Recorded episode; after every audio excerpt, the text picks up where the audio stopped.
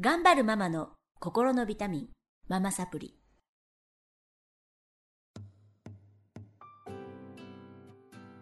皆さんこんにちは、ママサプリの時間です。この番組は上海から世界へ聞くだけでママが笑顔になるママサプリお届けしてまいります。えー、今日はスタジオの方にとっても美人な私の友達のけいちゃんをお招きして、えーママの生き方をねちょっと語っていきたいかなと思うんですけど、はい、よろしくお願いします。よろしくお願いしま。す。もう最近ちょっとあの本当の現役のママたちがね、うあん。の出てなくて、うん今も春休みなので、うん皆さんあの帰っちゃってんですよね。うんまだ春休み？はい、まだ春休み。春休み長いの。いつから？いつから新学えーっとね、4月の第2週目から期？新学期なので。そっかそっか。ね。やっぱりね、。えーっと2ヶ月休みになっちゃうから、うんうん。なかなかママがね、うんうん。集まらなくて、うんうん。あそ私もママだったんですけどね。バツナギじゃないんですけどね。バツナギじゃないんですが あのママだった昔いや今もママなんだけどね、はい。あのけいちゃんにお越しいただきましていつもねうん2人で語ってるんですよね、ママの生き方って難しいねって言ってるんですけど、うん、そうですね。私がすごくうーんけいちゃんとお付き合いしてて感じるのは、とってもいい生き方をされてるなって思うんですよ。うん。いつも思ってるんですね。言わないけど。あ、そうなの？言ってよ言ってよ。あの素敵にやっぱりママっていろんな顔持ってるじゃないですか、うんうんまず女であり、うん。妻であり、うん。子供ができたらママになる。うん。んだけどうん。またこの子供が巣立っていくと、うんうんまたこれが変化していきますよね、うんママの役割みたいなもの、あとその夫婦関係も変化していくしね、うなんか上手にこう年を取るってことがうん難しいなって私は思ってるんですよね。うん。で上手に年を重ねてるママもいれば、うん。あの本当にこう否定的にっていうんじゃないですけどうん。うーんなんていうのかな。消極的になっちゃなっていっちゃう人もいれば、うんあのまあいろんな生き方がある。うんうんあとはもう趣味に生きる。うん。みたいな方もいればね、うん仕事に生きるって方もいてね、うん。いろんな選択があっていいと思うんですけど年齢とかに応じてなかなか難しい。うんなって感じていて、うんうんちょっとその辺のうん。けいちゃんの生き方うんを一つのなんか参考にさせていただけたらいいかなと思ってなるほど。お呼びしました。ありがとうございます。はい、まずですねあの今うんけいちゃん上海にいますけど、うんいつから上海いらっしゃいますか？とですねもうこのえーこの前の3月末ではい。丸12年終わりまして今13年目に入りました。あーすごいですね。じゃあ、はい。えーっとその初めて来られたのはどういうきっかけで、とその時は主人のうん転勤でまあ別に自分が望んだわけでもなくはい。事例が出たのでなるほど。まあよくあるうん。駐在員の妻としてこちらに来たんですよね。うん、うん。でその時の息子さんの年齢は？とうち男の子が2人なんですけど、はい。小学校3年生になる子と5年生になる子うんがうん。いましたね。いましたね、うん、で家族4人で引っ越してきた。もうその頃お子さんたちはぜ対して嫌がらずついてきた？うんその時はまあそうですね。そんなに嫌がってないって思っていたんですけど、うん。まあこれ最近になって分かったことなんですけど、うん。長男が、うん。まあ長男とちょっと深く話す機会があったらあった時に、うん。上海に来ることになった時と、うん。日本の友達と別れるのが寂しかったっていうのを今になっては聞いたんですけど、まあ、その時はそんなに私も感じなかったしあの子たちもそんなに口に出してなかったし、はあ私もなんか結構夢中だったので、うあんまり子供のそういうところまで分からなかったのかもしれないですよ、夢中というのは？夢中っていうのは要は主人が先にもう来てたのでこっちに、うん。全部日本の、えー学校のこととかまあ家のこととか、いろんなこと手続きとかいっぱいあるじゃないですか、全部一人でやったからなんかそあのー。日程までにやらなきゃいけないことをやるっていううんので多分結構いっぱいで、まあ、子供の気持ちまでそんなに汲み取ってあげる余裕がなかったのかもしれないなと今は思いましたけどね。うん。で上海に来られて、うん。えっ、とどれぐらい駐在されてたんですか？駐在自体は、うん。えっ、と2年ですね。あそうなんだ、ね、あの主人短いね。もそうそう。うん。5年ぐらいいるっていうことでうん引っ越してきたんですけど、うん。なんと2年で本帰国命令が出て終わっちゃって。終わっちゃって、うん。ででなんでいるの？まあそれもみんなよよく聞かれるんだけど12じご主人ずっと駐在してんですかとか聞かれるのか。そうじゃなくて2年経った時にあのいやいや北上海だったんだけどやっと自分も慣れてきて子供たちも。早いね慣れるの。あ早い、うん2年で慣れない？3年かかったべ。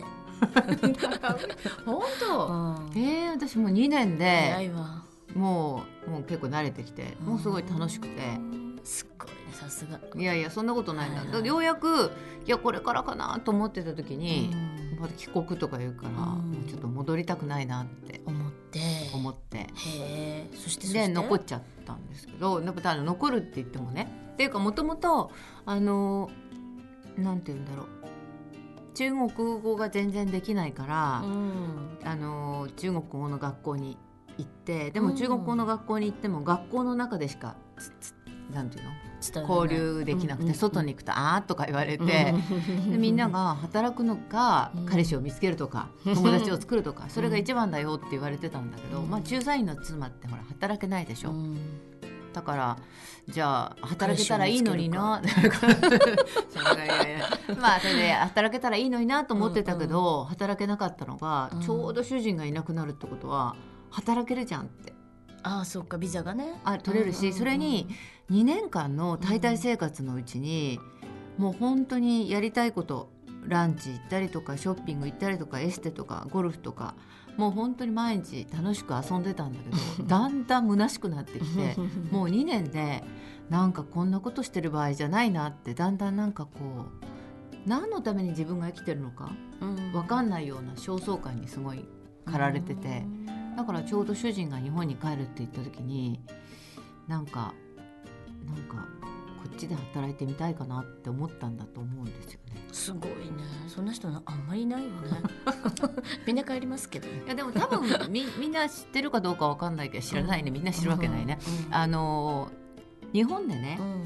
あのまあもちろん結婚する前とかは仕事結婚してからもしばらく働いてたんだけれども、はい。大好きな仕事をしてたんだけれども、うんうん。子供が生まれてもう一回再就職30過ぎてからしようと思った時に子供はいるでなんか特別な資格があるわけじゃないっていう中でパートでよかったんだけど、うん。探した時に本当に雇ってくれるところがなかったんですよ。あなた年齢35超えてますねとか、うん。子供はどうするんですか？うん。働くってなったらどうするんですか？とか。で資格何持ってるんですか？とか、うん、なそれは何もないし、うん。で本当になんかすごい惨めな働こうと思った時にすっごい惨めな思いをしたから、このままね日本に帰ってもうん。2年ぐらい住んだぐらいじゃ中国語もできるわけじゃないし私はなんか条件悪くなっちゃうだろうなと思ってこでその働かない自分っていうのは考えられなかったのでだからなんかなんか残ってみたいかなって思ったんですね。たのかな。へえすっごいパワフルだね。まあもともとねけいちゃんお仕事されてていやでもまあパワフルっていうか、んそうね、やっぱり仕事好きなんだね。うん、でも仕事を全くしてない時期もあって、うん。子育てあの、うんうん男の子2人だったし、うん。何年ぐらいあったんですか？専業主婦の時期。専業主婦多分56年はやってると思うああそんなやってたんだ。だって子供ね2う人、ん2歳違いだから。で主人がもうすごい仕事忙しいから朝行ったら真夜中まで帰ってこないし実家も遠くて、うん。うん。そういう意味ではお風呂入れたりとか、うん。そういう子供の世話誰にも頼める人いなかったからうん全部自分で、うん。まあちっちゃい頃はね大変でしたよ、もう2人の男の子を。一人あの浮き輪に入れて洗ってみたいな。そうそうそうそうそんなのそうたか。でまあそこであのちょっと中国で仕事してみたいかなと思いうん残ったと、残った。うん、で何されたんですか？でそのもともとね、うん。実家があの公務員っていうかサラリーマンの家だったから、うん。小さい頃から働くっていうことは働きに行くうん。っていう思考っていうか方程式しかないからまあ実際今は自分で起業しちゃったんですけどその時の自分はもうどっか働きに雇ってくれる場所を探そうっていうことでまあちょっとそういう使ってくれそうなところに、えー面接に行ったっていうか。それが最初、へうんうん、っていうのがありますよね。そうか。それはどこでだったのかっていうのは言っちゃいけない？あいいいいですよ。うん。あのーうん。前ね、うん。あの客室乗務員してたんで、うん。まあマナー関係はちょっといけるかなと思って、マナー会社にちょうど募集があったので、あそうなんだ、うん。うんうん、一番初めは。一番最初は。はいはいはいはい、まあそれできたばっかりの会社で、これからっていうところだったんです。けど、うん。そこに週3日だけみたいあそうなんですね、うんだけどそれでは全然ねこっちの生活費とか賄っていけないじゃな。ない？そうそうそうそう。まあでもまあそれをちょっとね、あの主人もお金を出してくれるって言ってたんで、うん。生活物分かりのいいご主人なんだね。まあ本当にねそれはねうん感謝してます。でご主人は一人で単身赴任。単身赴任。というか単身赴任逆単身でだね。帰っちゃって。あんまりそんな人いないですよね。ね。周り見ても。そうね、うん。なんでみんな残ったの？って言われたけどなんで残ったのかわかんないけどその時は割と、なんか主人もね反対しなかったし。なんか自然な成り行きだった。自然な成り行きで。へえなんかでも運命を感じますね。今もうだって十何ばね。年ねうん、で結局それからもう十何年でしょ、うん。うん。残るべくして残ったって感じですよねで結局そこのマナー会社に入ってその生活は何年ぐらい？それはね、うん40日で辞めたの。知らんかった。知らん知らなかったでしょ？知らんかった。うんうん、まあ実を言うとね このマナー会社の前に、うんうん。あの 私はそ本の日本人学校にねうん。通う子どもたちがいて、うん。その毎日お弁当を作るのがあってこれお弁当がね、今みたいに、うんあの冷凍食品とかお惣菜屋さんもなくてすごいやっぱりこうお弁当結構頭悩ましてたから、うんうんお惣菜屋さんがあったらいいなと思って 私ねあの実はねちょっとあの コロッケを作ってたんですよ。それを知ってる。有名な話だねそれ面白いよね。そうね。今のケイちゃんからは想像もつかないコロッケあげてたってね。そうそうそうそう。あれもね、うん。でもね2ヶ月ぐらいね毎日休みもなくコロッケ作るのを教えて、うんコロッケとかまあいっぱい、まあでも起業ですよね。うん、まあね教えてて、うんまあうん中国人のパートナーと一緒にやってて。それはあの売り上げとかは結構あって。いやまだ全然なくて、うん。儲かる前に、うん。あのいらないって言われてあの私追い出されちゃったんだけど。そう中国人のパートナーに。そうそうそうそうそのお惣菜屋さんって今でもあるんですか？ないない、もうないですよね、ない。へえじゃあそれがあって、うん。で残っね、残らせてもらって。もらって。そしたらあっという間に追い出されちゃってで主人には上海に残るって言ったのに。言ったし子供も来年来年来学期？来年度もお世話になりますって言ったのにあのこんなことになってしまいなんか途方に暮れてゲームボーイ一日中やってた。これ有名な話。朝子供を送り出してソファーの上に座ってえーっとなんかずーっともう何考えてどうしたらいいか分かんないから3日間ぐらいゲームボーイやり続けて。子供たちが今でも言うんだけど、ね。あのあのママは一番怖かった。取りつかれてる。何にもすることなくなっちゃった。もうどうしたらいいか分かんなかった、放心状態みたいな。そう、まあ、みんなにこんなに迷惑かけちゃってうん。私が残りたいって言ったばっかりに、うん。こんなにみんなを巻き込んでしまってどうしようみたいな。いやすごいな。うん。それでまあなんとかしなきゃっていうことでそのそれでやっとそのマナー会社に、まあ、一応そのそこの話を端折るとねなんか美しく意志強くなんか残った女性みたいなので、で実はその挫折があって、まあ仕方なく、まあ、マナーの会社にじゃあ行ってみようみたいなところに。そっか。私いつもねケイちゃんと会って本当学ぶのは学ぶ？いや行動力だよね。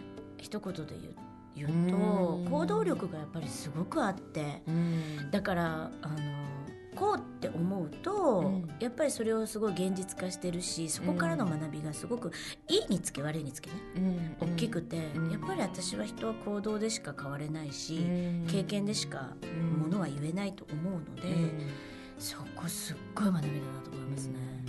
私あの先月ね、うん。ちょっとあの自分の自分のちょっとためにセミナーを受けたんですけど、はい。その時に自分のねこう今までの生い立ちを書くっていう宿題があって、そうね A4 の紙に4枚ぐらい、うん。自分のことをこうやって書いているうちになんかね自分の歩んできた道を改め改めて振り返ったら自分の中でキーワードが浮かんできて、うんやっぱりやってみないとわからないっうんうんていうこととかがやっぱり何回も出てきてる、うん。出てきてたことうん。に今,、今気がついたのね。で今京子ちゃんに言われて、うん、あそうなんかもなって思って、ということですよね。うん。だから結局はやってみなきゃ何もわからない。うん。っていうことで、うん。その真髄をまた来週お話しいただけたらと思うんですけどいかがでしょうか？わかりました。もう今話したいぐらいだけど 切られちゃった。いぐらいた。だねじゃあままたた来来週。週あのうん。けいちゃんをお迎えしてまあね自分のことにいろいろ悩んでらっしゃるママたちも多いと思うのでうん。またお話を聞かせてください。それではまた来週お会いしましょう。ありがとうございました。ありがとうございました。